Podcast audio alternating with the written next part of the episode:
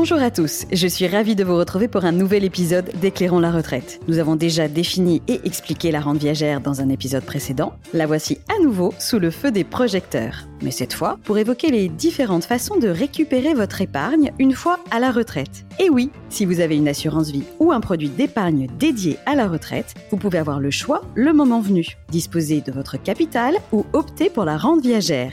Pour faire la lumière sur le sujet, je reçois Stéphanie Alès, responsable marketing retraite chez BNP Paribas Cardiff. Bonjour Stéphanie.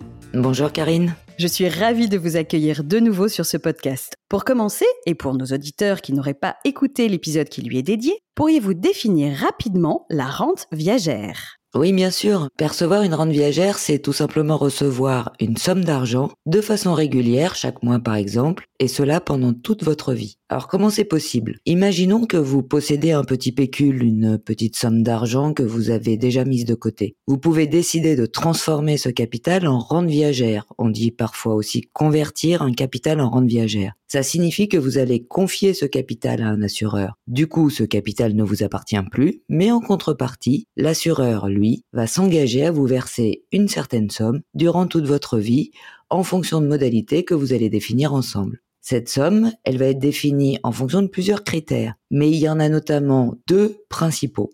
Le premier, c'est bien sûr le montant du capital que vous souhaitez transformer en rente. Et le deuxième, c'est votre âge et donc votre espérance de vie lorsque vous demandez la transformation de votre capital en rente. Concrètement, une rente viagère va vous permettre, en contrepartie d'un capital, de toucher des revenus réguliers dont le montant est défini à l'avance, et cela pendant toute votre vie. Justement, est-il possible de mettre en place une rente viagère à partir de n'importe quel produit d'épargne? Alors non, pas à partir de n'importe quel produit d'épargne. Les principaux contrats qui permettent de récupérer son épargne sous forme de rente sont en premier lieu les contrats dédiés à la retraite, ce qui paraît assez naturel car leur objectif premier est bien sûr de se créer des revenus complémentaires pour la retraite.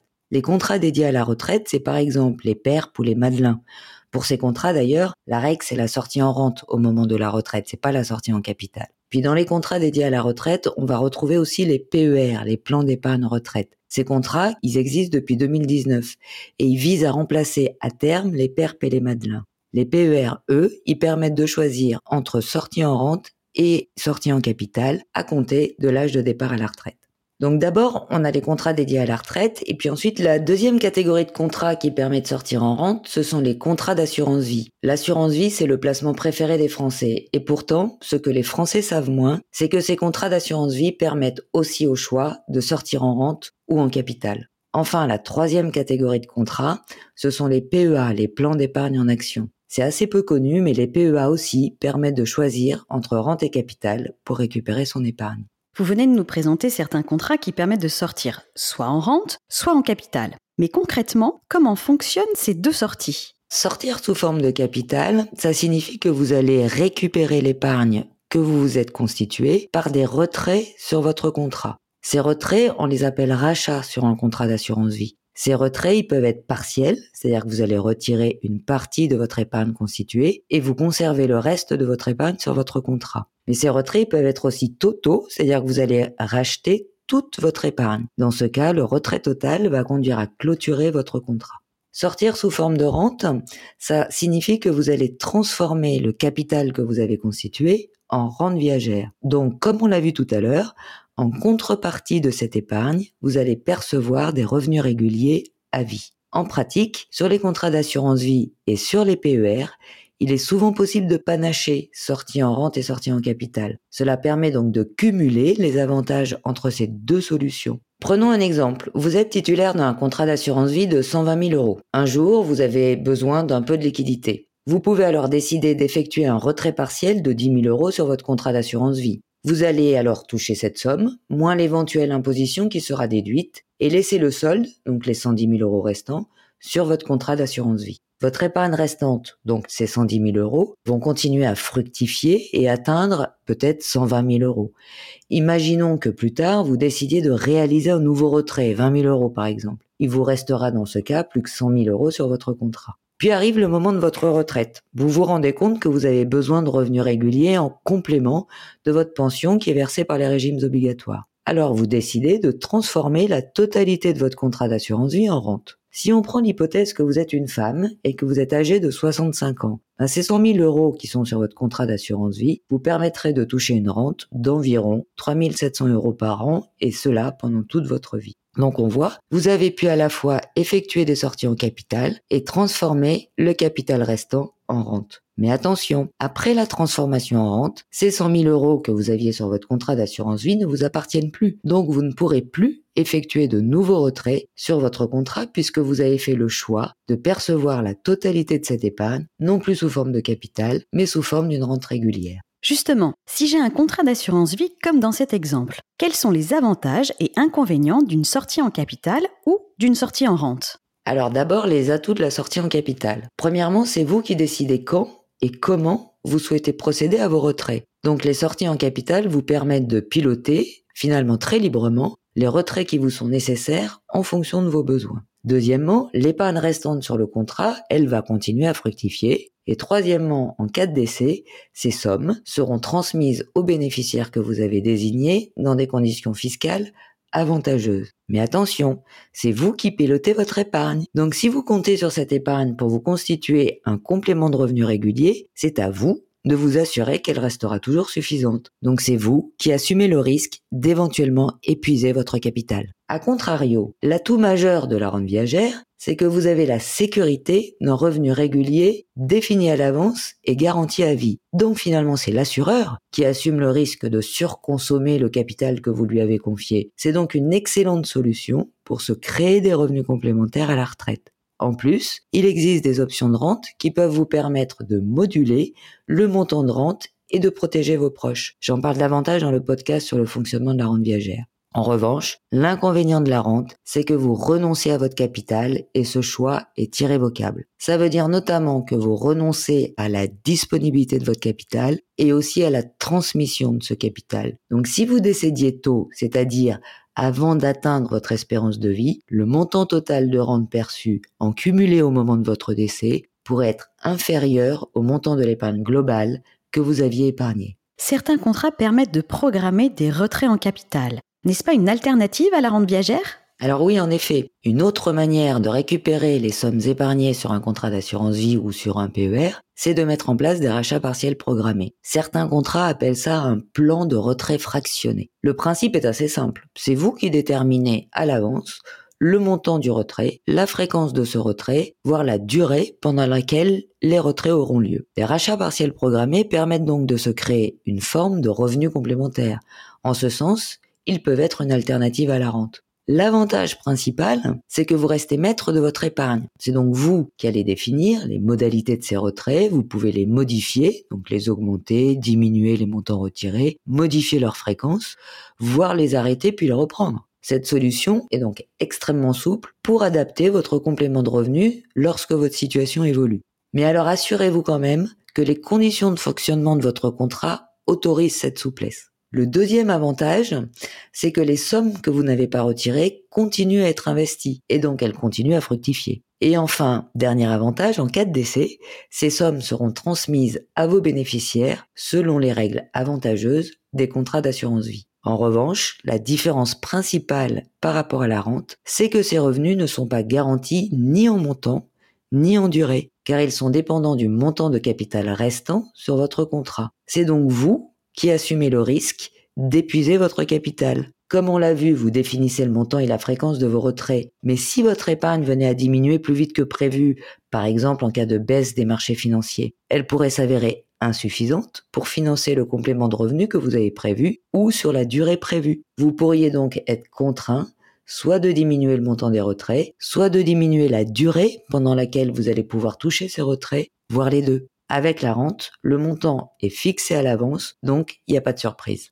Mais alors, comment choisir la meilleure solution? En fait, il n'existe pas une solution meilleure que l'autre. La meilleure solution, ce sera sans doute celle qui correspond le mieux à votre situation personnelle et à vos propres objectifs. Prenons quelques exemples. Vous avez déjà estimé vos revenus à la retraite et le niveau de votre pension de retraite sera très faible. Votre objectif principal est donc de vous assurer un minimum de revenus en complément des pensions versées par les régimes obligatoires. Dans ce cas, optez pour la rente viagère. C'est la seule option qui vous assure la sécurité d'un complément de revenus défini à l'avance et ce pendant toute votre vie. Ce complément de revenu minimum peut ensuite être revalorisé chaque année selon les conditions définies par l'assureur. Autre exemple, votre conjoint a une carrière un peu hachée, il disposera de peu de revenus si vous veniez à disparaître avant lui. Vous souhaitez de votre côté assurer pour votre famille des revenus réguliers. Choisissez au moins pour partie la transformation de votre épargne en rente viagère. En optant pour une rente avec réversion, vous assurez à votre foyer un montant de revenus tant que vous-même, et si vous veniez à partir avant lui, tant que votre conjoint est en vie.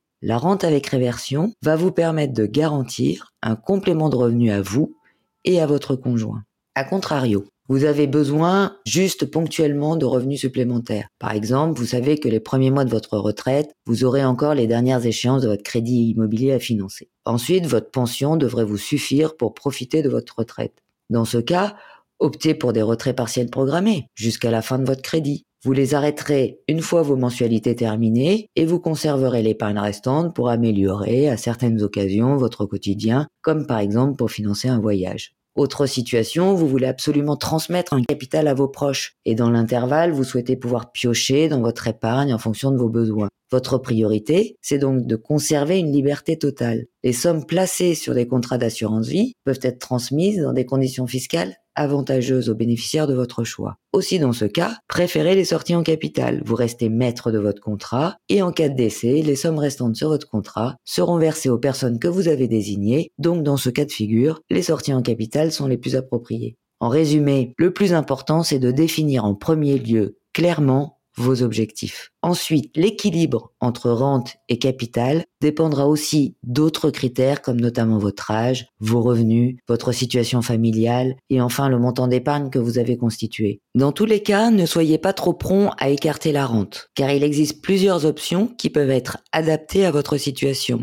J'en parle d'ailleurs dans un autre podcast. Et surtout, ce qui est à retenir, c'est qu'il peut être judicieux de panacher les sorties rente et capital et ainsi de profiter des avantages des deux solutions. Mais pour bien choisir, n'hésitez pas à vous faire accompagner par votre conseiller habituel. J'entends que le choix entre sortie en rente ou en capital dépend finalement des objectifs de chacun. Nous n'avons pas abordé la fiscalité, mais est-elle à prendre en compte pour choisir? Oui, bien sûr. La fiscalité fait aussi partie des critères à prendre en compte au regard de votre situation familiale et de vos revenus. Vos retraits, qu'ils soient effectués sous forme de rente ou de capital, sont soumis à imposition. Mais la fiscalité va être différente entre les sorties en capital et celles effectuées sous forme de rente. Et la fiscalité va être aussi différente en fonction du contrat d'origine. Justement, arrêtons-nous pour commencer sur la fiscalité des contrats d'assurance vie. Quelles sont les différences entre la sortie en rente et la sortie en capital? Alors, d'abord la fiscalité des rachats. Sur un contrat d'assurance vie, les rachats sont composés d'une partie de capital et d'une partie de gain. Seuls les gains vont être imposés lors d'un rachat. Leur niveau d'imposition va dépendre à la fois de la date d'ouverture de votre contrat, ainsi que des dates auxquelles vous avez alimenté votre contrat. Par exemple, pour les contrats ouverts depuis 2018, et donc avec des versements qui ont été effectués depuis 2018. La part des gains lors d'un rachat sera imposée alors, si le contrat a moins de 8 ans lors du rachat, simplement au prélèvement forfaitaire unique au taux de 30%, et si le contrat a plus de 8 ans au moment du rachat et si l'encours de l'ensemble de vos contrats d'assurance vie est inférieur à 150 000 euros, l'imposition passe à 7,5% après un abattement annuel. En ce qui concerne la fiscalité des rentes, les rentes que vous allez percevoir sont soumises à l'impôt sur le revenu et aux prélèvements sociaux, mais uniquement sur une partie de la rente perçue qui dépend de votre âge lors de la transformation en rente. Plus vous êtes âgé au moment de la liquidation, moins la rente sera imposée. Par exemple, si vous transformez votre épargne en rente après 70 ans, la part imposée sera seulement de 30%. Poursuivons avec la fiscalité du plan d'épargne retraite. Alors la fiscalité sur le PER est différente. Elle va dépendre de l'origine des sommes que vous retirez. Je vais prendre l'exemple de la fiscalité qui s'applique aux sommes issues des versements volontaires que vous avez réalisés sur votre PER et que vous avez déduits de vos impôts quand vous les avez effectués. D'abord, la fiscalité sur les retraits. Comme pour l'assurance vie, les retraits d'un PER sont constitués d'une partie issue des sommes versées et d'une partie issue des gains réalisés. Pour la part du retrait issu des versements que vous avez effectués, l'imposition va se faire au barème de l'impôt sur le revenu, mais cette part est exonérée de prélèvements sociaux. Pour la part issue des gains que vous avez réalisés, l'imposition va se faire au prélèvement forfaitaire unique de 30%. Ensuite, pour la fiscalité des rentes, les rentes sont imposées au barème de l'impôt sur le revenu après un abattement de 10%, lui-même plafonné, et elles sont soumises aux prélèvements sociaux au taux de 17,2% après un abattement qui dépend de votre âge lors de la transformation en rente. Alors tout ça peut paraître un peu complexe, mais ce qu'il faut retenir, c'est que premièrement, quel que soit le mode de sortie, il existe une imposition lorsqu'on récupère son épargne. Cette imposition varie en fonction du produit d'épargne d'origine et de la façon dont on sort, en rente ou en capital. En cas de sortie en capital, mieux vaut étaler ses retraits plutôt que de sortir une somme importante en une fois et si possible étaler sur plusieurs années civiles. Ça permet de lisser l'imposition et parfois de bénéficier d'abattements. En cas de sortie en rente, plus la rente sera mise en place tardivement, moins l'imposition sera importante. Pour conclure, que doit-on retenir sur les options de sortie de notre contrat d'épargne au moment de la retraite? En premier lieu, je dirais que la plupart des contrats qu'on utilise pour préparer sa retraite, donc les contrats d'assurance vie ou les nouveaux contrats retraite, les PER, tous ces contrats laissent aujourd'hui le choix entre une sortie en rente et une sortie en capital. Et sur ces contrats, pas besoin de choisir vos modalités de sortie au moment de la souscription, mais uniquement au moment du départ en retraite. Donc cette souplesse permettra d'ajuster vos choix à votre situation lorsque vous souhaiterez ou que vous aurez besoin de récupérer cette épargne.